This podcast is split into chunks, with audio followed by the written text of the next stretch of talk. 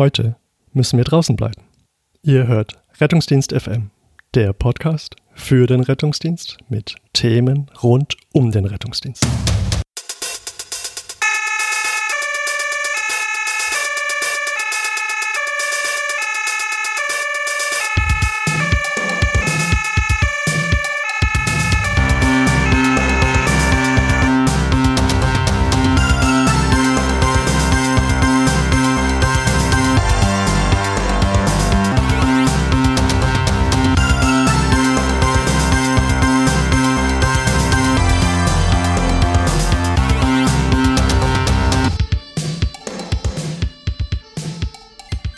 Herzlich willkommen, liebe Hörer, zur ersten Sendung Rettungsdienst FM. Ähm, ich darf euch hier ganz herzlich begrüßen. Bei mir ist der Frank Weilbacher. Hallo Frank, wie geht's dir? Hallo, mir geht's gut. Ich freue mich hier beim Erstlingswerk dabei zu sein. Sehr schön. Mein Name ist äh, Julius Hohmann. Wir wollen euch mit dem neuen oder für uns neuen Podcast Rettungsdienst FM ein bisschen was zum Thema Rettungsdienst bringen, äh, euch ein bisschen unterhalten. Ähm, das meiste haben wir ja schon in der Eingangsepisode erzählt. So, wie, wie geht es dir? Ähm, was macht dein, wolltest, hattest du nicht gerade Facharztprüfung? Ja, Facharzt ist durch. Ähm, bin auch froh. Also man fühlt sich jetzt wie ein richtiger Arzt und äh, jetzt nicht nur Notfallmediziner, sondern auch fertiger Anästhesist. Und äh, das ist ja ganz schön. Ähm, ja. Also ihr hört's, wir sitzen jetzt hier mit einem richtigen Arzt am, am äh, Tisch, ähm, also seines Zeichens Facharzt für Anästhesie, wenn ich das richtig verstehe. Ähm, herzlichen Glückwunsch dazu. Soweit ich äh, das mitbekommen habe, war es, glaube ich, ziemlich stressig die letzte Zeit. Aber das hast du jetzt, glaube ich, ganz souverän ähm, über die Bühne bringen können. Ja klar, also ab jetzt ist wie Urlaub dann. Ja, super. Das heißt, dann auf Station kannst du vielleicht auch die anderen Ärzte für dich arbeiten lassen. ähm, zumindest dann die Assistenzärzte, die Jungen. Ähm, mal schauen. So, ich würde ganz gerne diese Sendung beginnen. Ich hätte ein Fallbeispiel, das ich ganz gerne schildern möchte. Also das Fallbeispiel hat sich äh, wie folgt dargestellt. Ähm, ein Einsatz, äh, den ich vor einigen Jahren hatte. Es äh, war auf einer Baustelle ähm, ein einstöckiges Gebäude. Zimmerleute waren gerade dabei, die Dachgiebel aufzusetzen. Sie hatten äh, für diesen Einsatz einen Kran zur Hilfe. Es waren wenige Zimmerleute, ich glaube zwei oder drei auf dieser Baustelle. Einer hat den Kran bedient, einer hat das Ganze irgendwie ähm, koordiniert und wie man sich das so vorstellen kann. Der Kran hat diesen vorgefertigten Dachgiebel, der von einem Tieflader angeliefert wurde, ähm, angehoben. Man kann sich diesen vorgefertigten Dachgiebel vorstellen als so ein Giebeldreieck mit Dachbalken. Ich würde sagen im Durchmesser etwa 20 Zentimeter. Glaubt die ganze Konstruktion 10 Meter breit, 5 Meter hoch ähm, in der Form. Der Kran hat wie gesagt dieses Giebeldreieck angehoben und es kam, wie es kommen musste. Ähm, die ganze Konstruktion stürzte ab und stürzte auf einen der anwesenden Zimmerleute. Daraufhin wurde der Rettungsdienst alarmiert. Ähm, da kein Notarzt zur Verfügung stand, ähm, wurde uns dann der Christoph 53 ähm, zur Seite gestellt. Wir waren erst eintreffendes Fahrzeug, fanden den Patienten vor auf dem Rohbau-Dachboden, also Dachboden, der noch nicht mit einem Dach abgedeckt war. Dort lag der Patient, der war nur über ein Baugerüst äh, zugänglich. Ähm, er war noch wach, ansprechbar zu meiner Überraschung, ähm, hatte bei der ersten Orientierung nur ein Thorax-Trauma. Thorax war arg eingedrückt. Ich würde sagen, die linke Seite war komplett instabil. Ähm, er konnte noch beschreiben, wie ihn ein Teil dieser, äh, dieses Giebeldreiecks beim Herabgestürzen getroffen hat. Ähm, lange Geschichte kurz erzählt. Es kam noch der Notarzt dazu. Der Patient hat sich zusehends sehr schnell verschlechtert. Und die, die, die Klinik, die wir uns gewünscht hätten, war tatsächlich nur wenige hundert Meter entfernt. Ähm, ein, ein Haus der Maximalversorgung, wie man so sagt. Und wir wurden abgelehnt. Mit der Begründung, ja, wir haben schon zwei Schockräume, fahrt woanders hin. Ähm, wir hatten da einen recht beherzten Notarzt von dem Hubschrauber, der hat dann gesagt, nee, kommt gar nicht in die Tüte, wir fahren trotzdem. Ähm, wir sind dann in diese Notaufnahme reingekommen. Es gab ein kurzes, ich sag jetzt mal, äh, verbales Handgemenge. Und kurioserweise war dann doch wieder ein Schockraum frei. Es wurden Kapazitäten freigeschafft. Der Patient wurde ähm, ziemlich zügig versorgt. Es wurde auch ein Schockraumteam irgendwoher nochmal organisiert und er ging gleich in den OP. Das wäre jetzt mein Fallbeispiel zu dieser Sendung. Ja, schönes Beispiel. Ähm, also eigentlich recht eindeutiger Fall. Ähm, ein maximal versorgendes Haus ähm, kann meiner Meinung nach einen Schockraum nicht abmelden weil ähm, einfach die Patienten ähm, nicht die vitale Reserve haben, ähm, jetzt weite Transportwege in Kauf zu nehmen.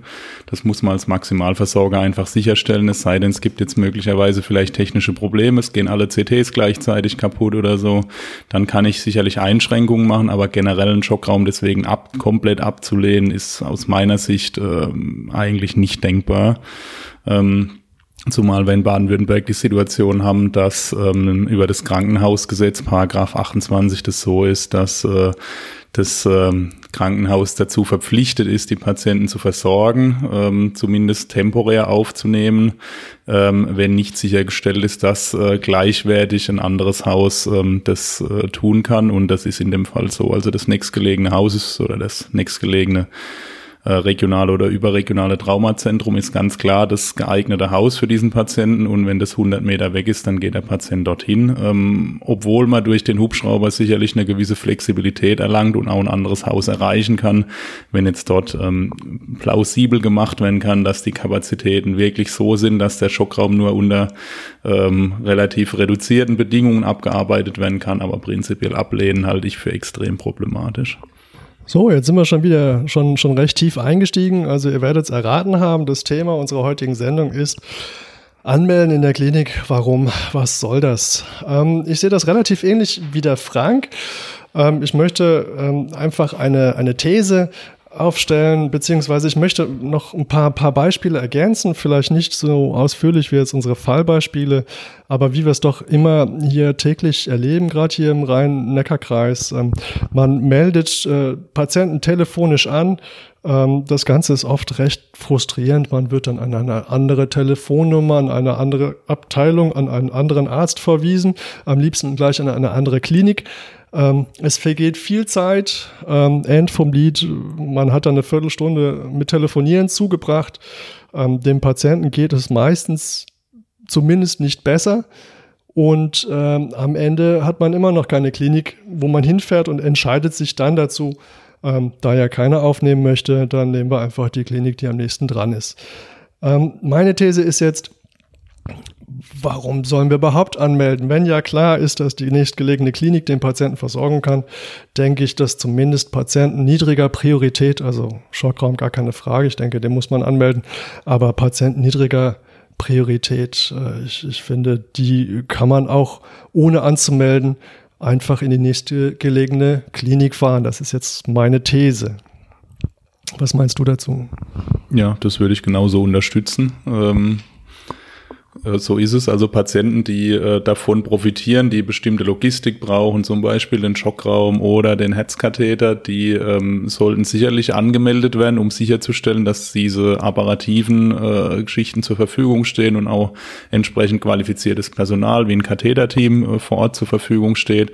Aber der, ich sage jetzt mal, äh, nicht akut vital bedrohte ähm, Notfallpatient sollte in einem entsprechenden Haus auch ohne Voranmeldung gut zu versorgen sein. Und ich ähm, denke, dass wir extrem viel Zeit verlieren ähm, mit äh, unnützen Anmeldegesprächen, die ja bei uns leider notwendig sind, weil wir keine ähm, keine äh, elektronisch basierte ähm, Bettenverfügbarkeitssoftware ähm, oder ähnliches bei uns vorhalten. Ähm, ich glaube, durch diese Gespräche verlieren wir extrem viel Zeit. Vielleicht ein kurzes eigenes Fallbeispiel dazu. Äh, 90-jährige Dame mit am ehesten Norovirus-Infekt äh, äh, entgleist mit Blutdruck nach oben, ähm, mit der Flüssigkeit nach unten, also so, dass man sie zumindest stationär einmal wieder ins Lot bringen musste. Äh, das hat äh, mich selber Anrufe bei acht äh, umliegenden Kliniken äh, gekostet. Ähm, diese potenziell isolationspflichtige Dame wurde überall abgelehnt. Das ganze Prozedere hat eine Dreiviertelstunde gedauert.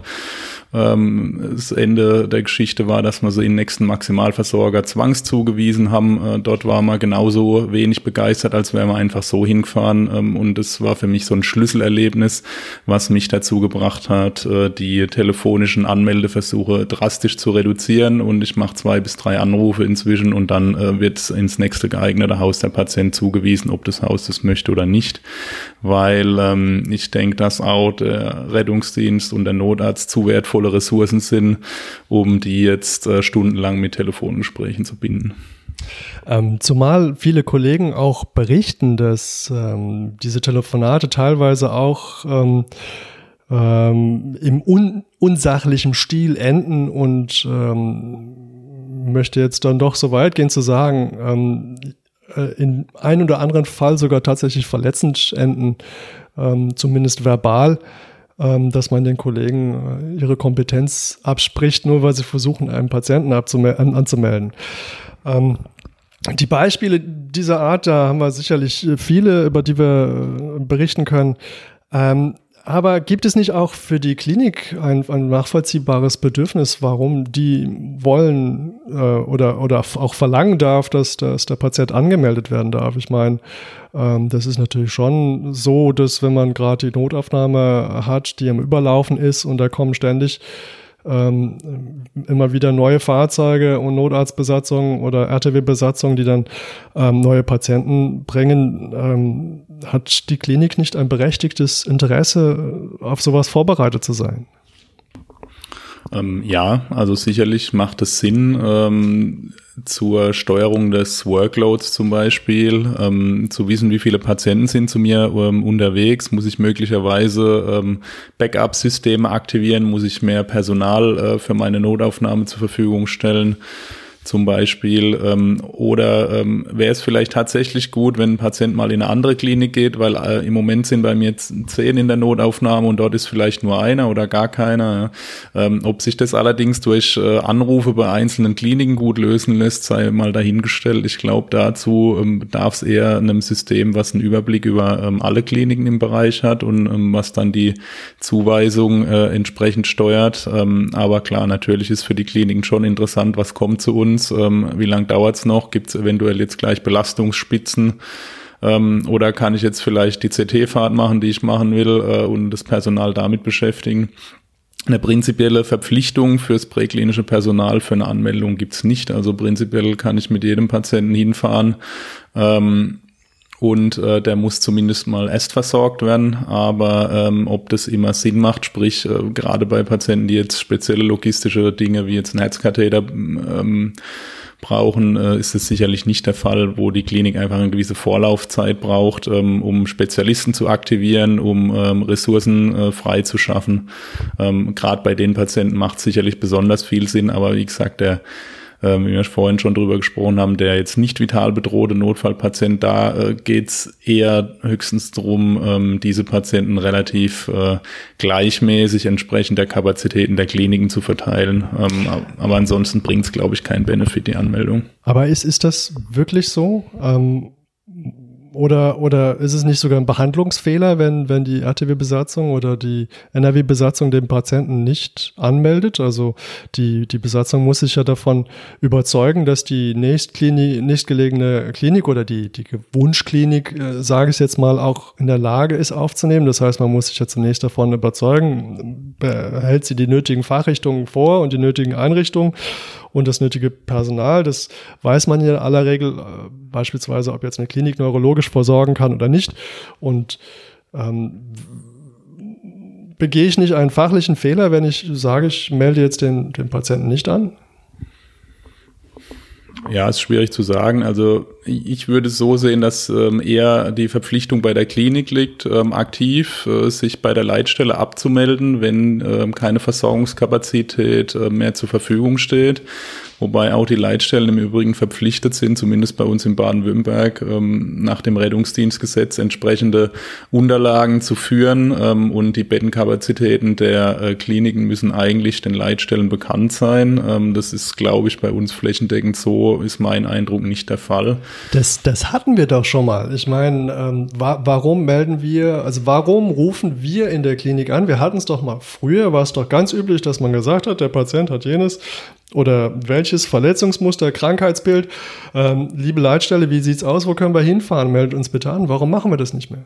Ja, also das frage ich mich auch, ja. Ich denke, dass es wahrscheinlich mit dem, äh, mit dem Arbeitsaufkommen in der Leitstelle zu tun hat, dass er möglicherweise ähm, ohne jetzt eine softwaregestützte Lösung wahrscheinlich bei den Disponenten gar nicht die Kapazitäten haben. Das sind irgendwie 10 bis 20 Autos gleichzeitig im Rettungsdienstbereich unterwegs. Wenn ein Disponent jetzt nur beschäftigt ist, quasi diese ähm, Patienten in der Klinik anzumelden, fehlt er mir natürlich auf der Leitstelle für andere Tätigkeiten. Und ähm, zumindest aus unserem Bereich ähm, habe ich den Eindruck, dass jetzt die personelle Ausstattung jetzt nicht übertrieben hoch ist auf den Leitstellen, so dass man wahrscheinlich dort eher ähm, zu einer softwarebasierten Lösung kommen muss, wo ich schnell sehe, wo kann der Patient hin, ähm, den bei der Leitstelle entsprechend äh, mit seiner Diagnose und seiner Dringlichkeit vorstelle und die mir einen Vorschlag macht, was das nächste geeignete Haus ist.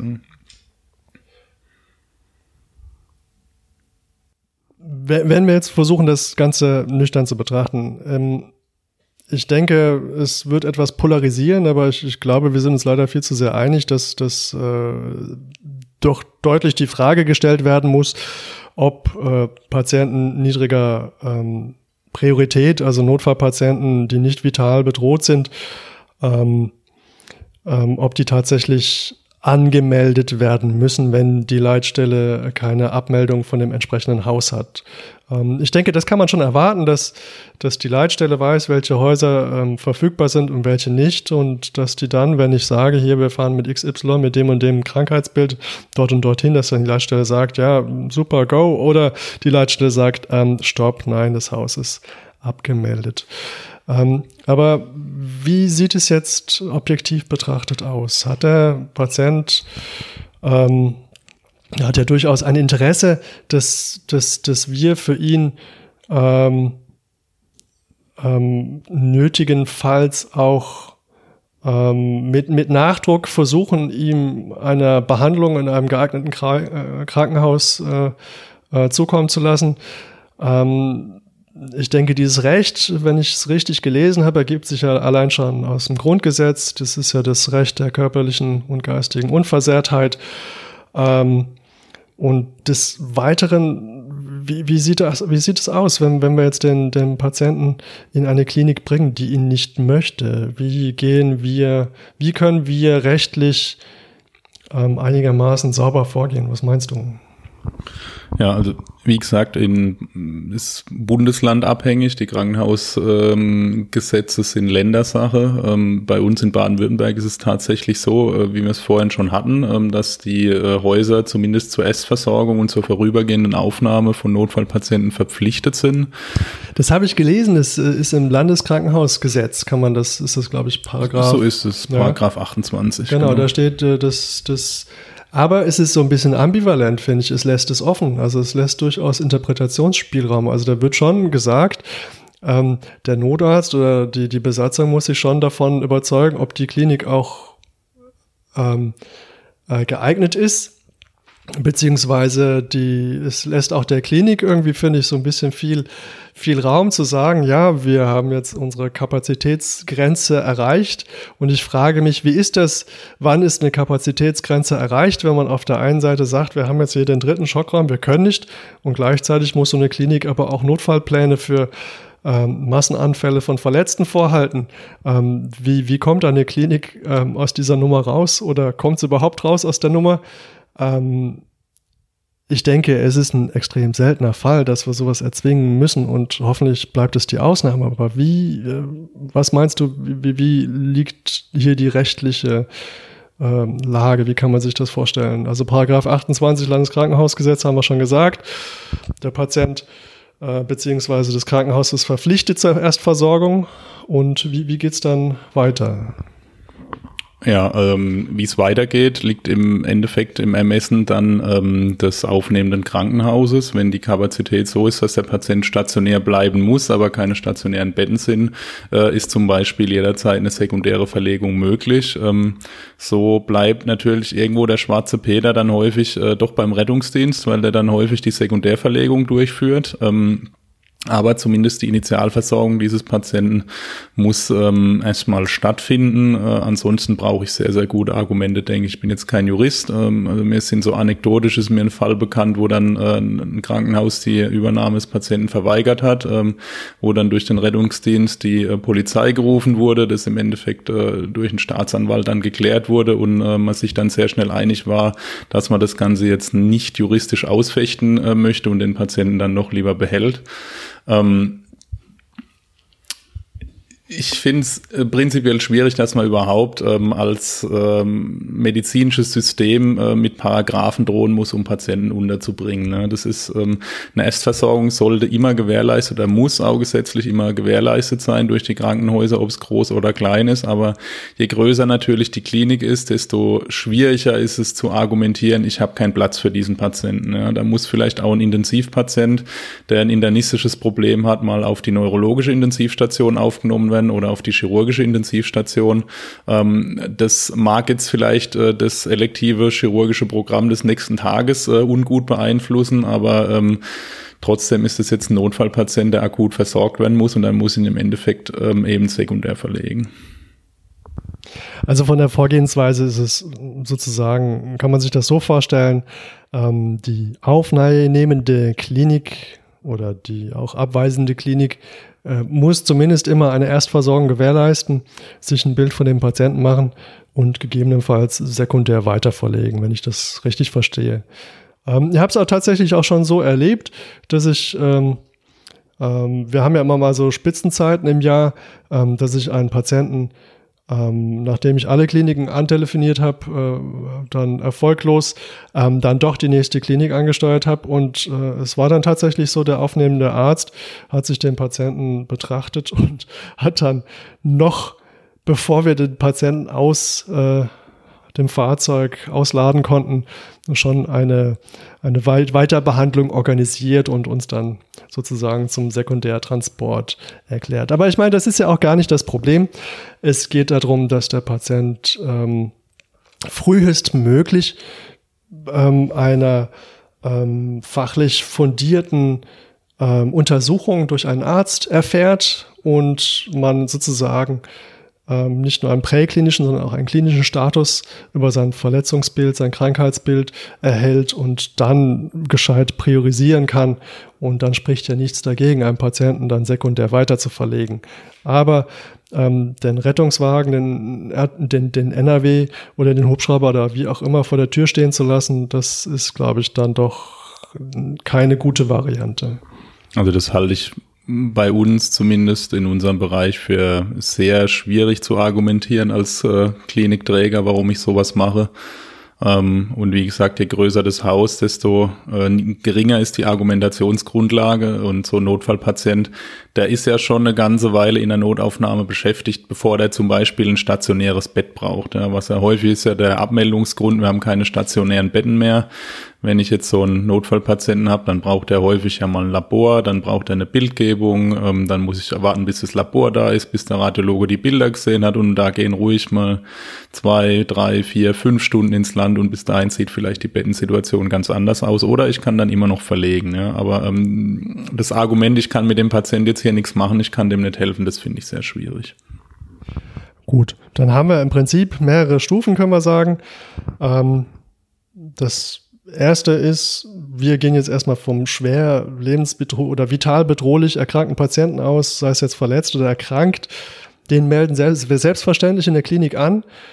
Ähm, wie gehen wir jetzt hier vor? Jetzt äh, sagen wir hier, die nächste geeignete Klinik lehnt uns ab, trotz Anmeldung. Würdest du dann noch hingehen und die nächste Klinik anrufen? Ähm, wir haben jetzt drei Kliniken hier im Bereich. Wenn wir den Bereich ein bisschen größer machen, sind es dann schnell fünf, sechs, sieben Kliniken. Ähm, wo würdest du die Grenze ziehen? Ja, also häufig klärt sich das ja ähm, in dem Gespräch äh, mit der mit der Klinik, wo man gern hin möchte. Also wenn man wenn es dort gute sachliche Argumente gibt, warum es besser wäre, den Patienten woanders hinzufahren, beispielsweise wir haben apparative Probleme, das CT ist kaputt, ähm, ich kann den zwar hier angucken, aber die Bildgebung, die er braucht, kann zum Beispiel hier nicht stattfinden. Dann ist es für mich jetzt fraglich, ob das immer noch das nächstgelegene geeignete Krankenhaus ist. Wahrscheinlich eher nicht, weil es nicht das Krankenhaus ist, was eben seine benötigte Diagnostik und Therapie zur Verfügung stellen kann. Ähm, wenn ich allerdings, ähm, dann bin ich gern bereit, weiter zu telefonieren und suche ein geeigneteres Haus für diesen Patienten. Wenn ich aber das Gefühl habe, es wird quasi prinzipiell schon äh, der Hörer abgenommen ähm, mit äh, den Worten, nee, wir sind voll, ähm, dann bin ich inzwischen äh, recht wenig bereit zu telefonieren. Und ähm, nehme das dann durchaus mal für mich in Anspruch, dass ich auch nicht verpflichtet bin, beim nächsten Patienten überhaupt anzurufen und fahre dann einfach so hin. Das mag äh, möglicherweise unfreundlich sein, ähm, aber ähm, es ist halt leider so, wie es in den Wald reinschallt, so schallt ähm, wieder raus und ähm, in der Regel mit den meisten Notaufnahmen haben wir ja recht äh, produktive ähm, Arbeitsverhältnisse, wo man freundlich einander begegnet. Und ähm, wenn jemand ein Problem hat äh, mit seiner Kapazität, nimmt man darauf natürlich gern Rücksicht. Ähm, aber ähm, das muss eben schon ein Geben und Nehmen sein. Ja. Ich denke, dass wir auch hier immer von, von Einzelfällen sprechen. Also die ähm, unfreundlichen Töne, die einem da teilweise entgegenkommen, ähm, die sind mit Sicherheit auch einer gewissen Überlastung geschuldet. Ähm, und man merkt das ja auch selber im Tagesverlauf, wenn man eine Not Notaufnahme ansteuert. Ähm, zu Dienstbeginn sind die meistens noch recht frisch und gut und lustig drauf und ähm, dann schön in der Samstagnacht ähm, sind die halt auch irgendwann nicht mehr gut gelaunt. Das kann man schon nachvollziehen. Aber ähm, Leute, der Ton macht hier die Musik und ich nehme uns da selber nicht aus. Ich denke, wenn wir überlastet sind oder schnell den Patienten irgendwo unterbringen wollen, dann ähm, kann man das Ganze sicherlich vielleicht auch ähm, nochmal die große, den großen Diplomaten rausholen und vielleicht einen Schritt zurück machen. Aber nichtsdestotrotz mag es natürlich hier und da den einen oder anderen Fall geben, wo man dann die Aufnahme dann doch, ich möchte nicht sagen, erzwingen muss, aber den Patienten dann vielleicht auch mit Nachdruck einer gewissen Zielklinik zuführt, weil es vielleicht anders auch nicht geht oder nicht sinnvoll ist. Ja, so ist es, das sehe ich genauso. Ähm, und ich halte es auch für sehr wichtig, dass man solche Fälle ähm, gut dokumentiert ähm, und dass es strukturiert erfasst wird, was möglicherweise in vielen Bereichen äh, in der Form noch nicht stattfindet um einfach systematische Probleme zu erkennen, ob möglicherweise ähm, das besonders einzelne Kliniken oder einzelne Teilbereiche in Kliniken möglicherweise betrifft, die äh, häufig äh, ihre Kapazitäten als überlastet melden, ob vielleicht dort ähm, die Kapazität erhöht werden muss oder ob man vielleicht wirklich mal überprüfen muss, ob das denn wirklich Fakt ist, dass die Auslastung wirklich so hoch ist und wo das Problem liegt. Ja, denn sonst kommt man, ähm, denke ich, längerfristig zu keiner Verbesserung der Situation. Ich finde es zum Beispiel ganz spannend. Wir haben hier hier im Stadtbereich Mannheim eine Klinik, die ganz deutlich sagt, äh, seit relativ kurzer Zeit, ähm, äh, Patienten, die nicht vital bedroht sind, beziehungsweise nicht ähm, einer Spezialintervention oder einem Neurologen oder ähm, anders gearteten, ähm, spezialisierten Fachlich, Fachrichtung bedürfen. Also ich sage immer ganz gern, der Notfallpatient mit niedriger Priorität, der darf einfach gebracht werden. Und alle anderen werden dann entweder beim Internisten direkt oder beim Neurologen direkt, wenn er ein Schlaganfall zum Beispiel vorliegt oder eine andere Intervention nötig ist, direkt angemeldet. Ansonsten kann man die Leute einfach bringen und das ist sehr spannend, denn auch dort läuft die Notaufnahme an manchen Tagen über und ähm, man wird trotzdem meistens freundlich empfangen und es, es, es geht trotzdem und äh, die sind natürlich nicht zu beneiden, aber ähm, es ist ein Weg, der funktioniert. Ähm, und die Patienten werden nach meinem Dafürhalten auch eigentlich gut versorgt. Ähm, man spart sich die Wege und die Telefonate und man ist deutlich schneller in der Klinik. Ja, ich denke, ähm, was auch wichtig ist, äh, ist meiner Meinung nach, ähm, dass es ähm, Absprachen gibt äh, für beide Seiten, an die man sich halten kann. Ähm, wenn jetzt ganz klar ist, ich muss einen nicht vital bedrohten Patienten nicht äh, anmelden, dann mache ich das auch nicht und fahre dahin. Dann äh, muss ich mir aber auch keine Gedanken über das Gespräch machen oder dann anrufen und alle wundern sich, warum ich doch anrufe, obwohl man ja eigentlich gar nicht angerufen werden will wegen so einem Patienten. Ähm, ich denke, es muss ganz klar sein, mit welchem Patienten ähm, gehe ich wie vor und was ich auch sehr charmant finde, ist so das ähm, Konzept, was manche größeren Kliniken inzwischen fahren mit einem zentralen ähm, Notfallkoordinator, der ähm, quasi alle notfallmäßigen Kapazitäten der Klinik selber im Blick hat ähm, das gibt eine Nummer, wo man anruft mit jedem Notfallpatienten, dann kommt man direkt bei dem raus und ähm, der erklärt für mich alles weitere. Ähm, hab, hat die Klinik Kapazität für diesen Patienten? Ähm, wo soll ich mit dem Patienten hin? In die ZNA, vielleicht in Herzkatheter oder auf die Intensivstation? Dort ist schon geklärt durch den, gibt es Kapazitäten beim Herzkatheter? Ist ein Intensivbett, ist ein Beatmungsbett frei? Und ähm, das spart mir natürlich extrem viel Zeit. Ja, sonst muss ich äh, wieder äh, von einem zum nächsten telefonieren, muss jedes Mal die Patientengeschichte schildern, erst dem Internisten, dann dem Neurologen, dann sagt der, ah nee, ist vielleicht doch eher was für Neurochirurgen. Ja. Ähm, das ist alles Zeit, die ich eigentlich in der Präklinik äh, nicht habe. Und je kränker der Patient ist, desto weniger Zeit habe ich zum Telefonieren, weil eigentlich wollen wir ja Patientenversorgung machen und ähm, jetzt nicht Sekretär spielen und die ganze Zeit rumtelefonieren. Und am Ende heißt es, hey, Drehschwindel, ist es nicht vielleicht doch HNO? Haben Sie da schon angerufen? Waren Sie da schon? Ähm. Ja, das ist dann wieder ein Fall fürs einfach mal hinfahren, weil ähm, also das halte ich für persönlich, also das ist jetzt meine subjektive Meinung, da bin ich, reagiere ich relativ gereizt auf Telefondiagnostik, äh, wenn man dann anfängt, äh, die ähm, ärztlich oder rettungsdienstlich vor Ort erhobenen Diagnosen alle zu hinterfragen und dann nochmal äh, die äh, Impf- und Geburtsanamnese des Patienten am Telefon abzuklopfen. Also für solche Späße haben wir wirklich äh, draußen keine Zeit.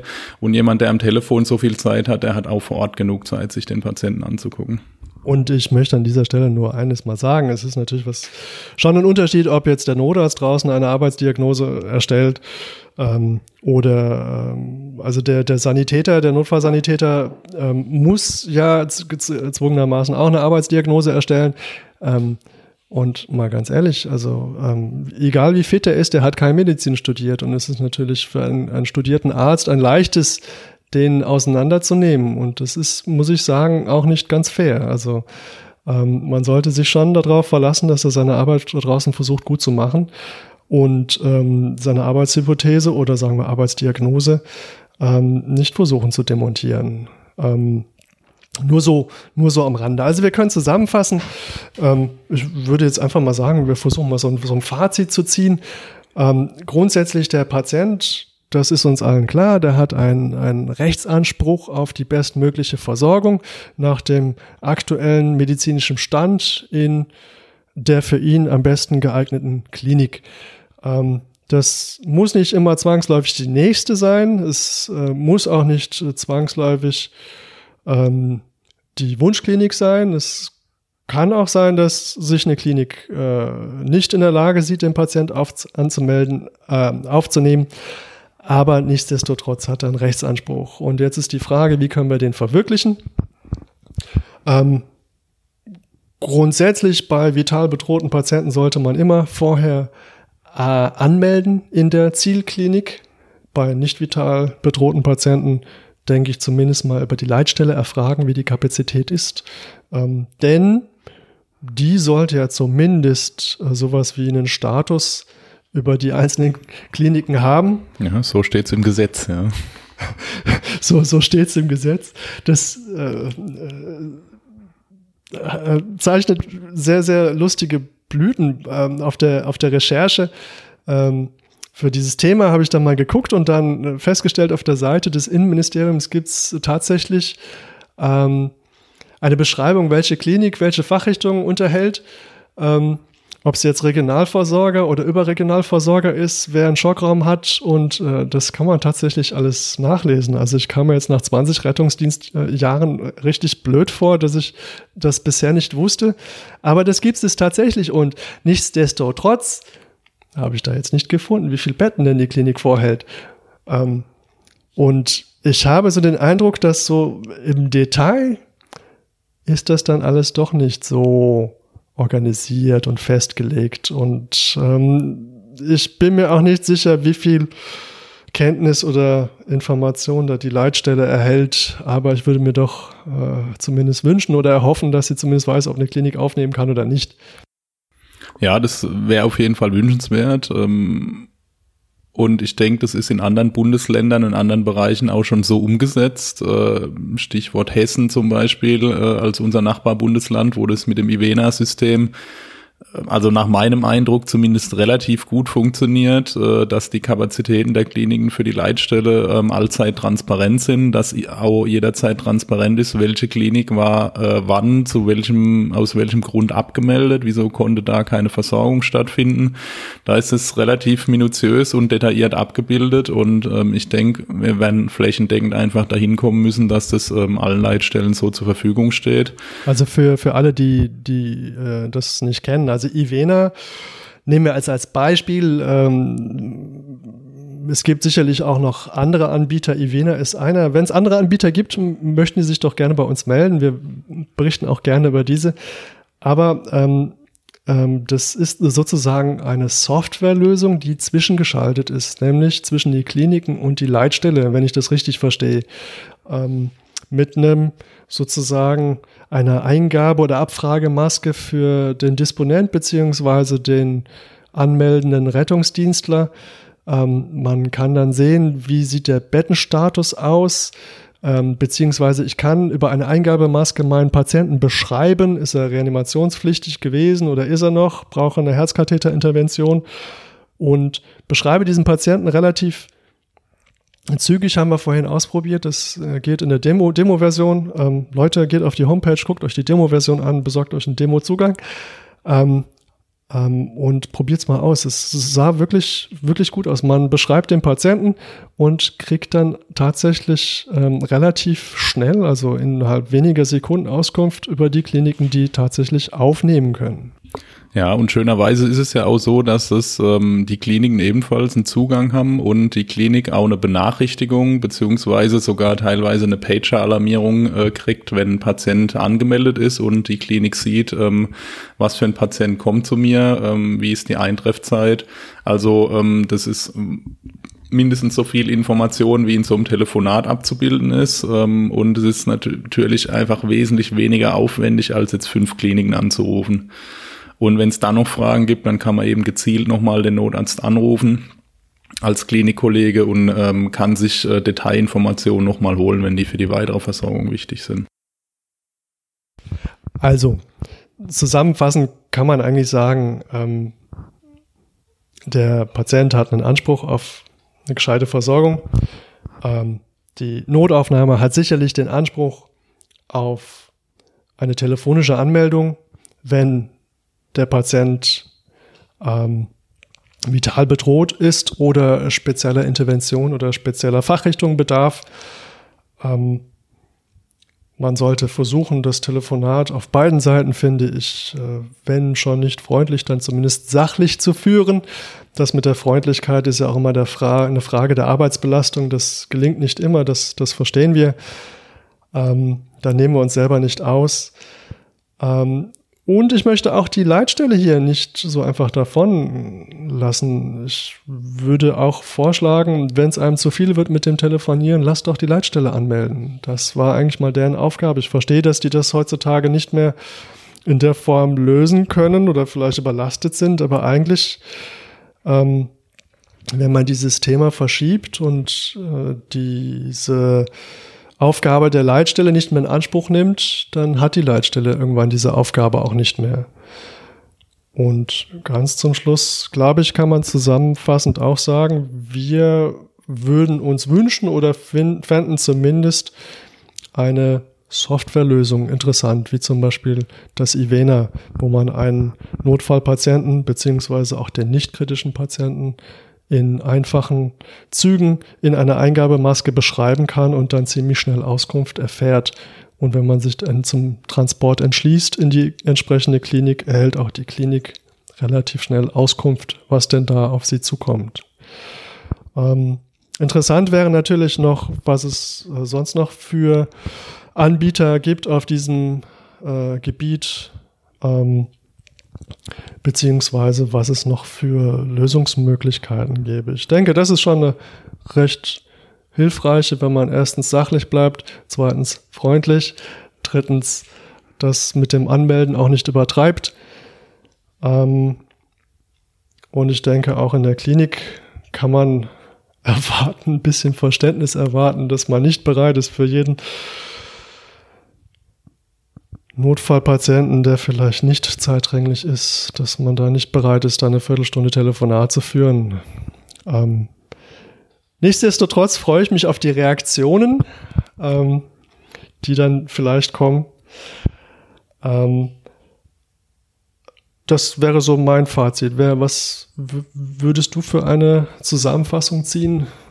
Ja, ich würde mich dir da im Wesentlichen anschließen. Also wichtig ist ja tatsächlich, wie du sagst, ja, grundlegende Höflichkeit ist, glaube ich, nicht verhandelbar und sollte eigentlich das, das Fundament äh, äh, von jedem äh, Austausch von Fakten sein. Ja. Das heißt, wenn man freundlich telefoniert mit dem Kliniken, lässt sich häufig viel erreichen, aber wir sollten, glaube ich, genauso wie du sagst, auch nicht unnütz und viel telefonieren, weil das einfach nicht unsere Hauptaufgabe ist.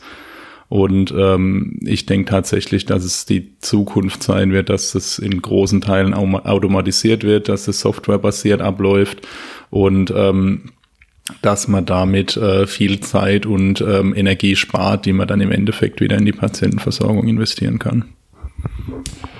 Sehr schön. Dann kämen wir jetzt an den Punkt Medienempfehlungen. Ähm, ich würde an dieser Stelle, auch wenn es jetzt vielleicht ein bisschen viel Werbung war, aber dann doch einfach allen Interessierten empfehlen, ähm, geht mal auf die Homepage von der Firma Ivena, ähm, lasst euch ein, ein äh, Probe-Account erstellen oder zuschicken, guckt euch das an. vielleicht findet ihr noch andere Anbieter. Wir würden uns freuen, wenn ihr uns das wissen lasst. Und spielt damit rum und vor allem redet drüber. Redet mit euren Kollegen drüber, redet mit anderen Ärzten drüber, redet, ähm, auch wenn ihr vielleicht nicht in der Position seid, hier was zu beschließen oder zu entscheiden. Aber ich denke, Sensibilität kann man durchaus schaffen, indem man miteinander redet oder über Themen redet. Ähm, redet darüber, wie ihr euch das vorstellt, wie sollten Patienten an der Klinik angekündigt werden, wie ähm, kann dieser Weg stattfinden. Ähm, macht euch schlau, ähm, unterhaltet euch. Genau, das wäre jetzt meine Medienempfehlung. Guckt euch die Homepage von Ivena an. Ich hätte auch noch eine Medienempfehlung und zwar ähm, einfach mal das eigene Landeskrankenhausgesetz und das eigene Landesrettungsdienstgesetz lesen. Es ist total spannend. Also eigentlich sind es trockene Gesetzestexte, aber man hat schon so viel gehört, was da angeblich alles drinstehen soll von Leuten, die von jemand gehört haben, äh, der vielleicht jemanden kennt, der Anwalt ist. Also es ist wirklich spannend, das mal selber zu lesen und äh, mal zu schauen, was steht denn da wirklich drin und ähm, wo wird es denn konkret und wo ist es äh, sehr offen gehalten. Also wirklich eine, eine ganz spannende Lektüre und die Gesetze sind ähm, doch in der Regel relativ kurz und überschaubar, sodass man das Ganze mal überfliegen kann. Das ist echt informativ. Dem kann ich mich nur anschließen und es könnte sein, dass ihr bei dem Weg, so ging es mir, ähm, dahinter kommt, welche Fachrichtung denn eure einzelnen Krankenhäuser anbieten. Also nicht, dass ich das nicht gewusst hätte, aber da stand es dann tatsächlich schwarz auf weiß. So, und dann kommen wir jetzt auch zum Ende, würde ich sagen. Das war unsere Podcast-Folge Anmelden in der Klinik. Warum? Was soll das? Ich hoffe, es hat euch gefallen. Ich hoffe, es ähm, hat zum Nachdenken angeregt. Und ähm, Frank, wenn du nichts mehr zu sagen hast, oder möchtest du noch was? Ja, ich fand es sehr schön. Ich komme gern wieder. Ähm, und äh, dann, jetzt bin ich auch ruhig und du darfst das Ganze zu Ende bringen. Oh, ich danke dir. Also der Frank kommt wieder. Ich hoffe, ihr seid beim nächsten Mal auch dabei und verabschiede mich bis zum nächsten Mal.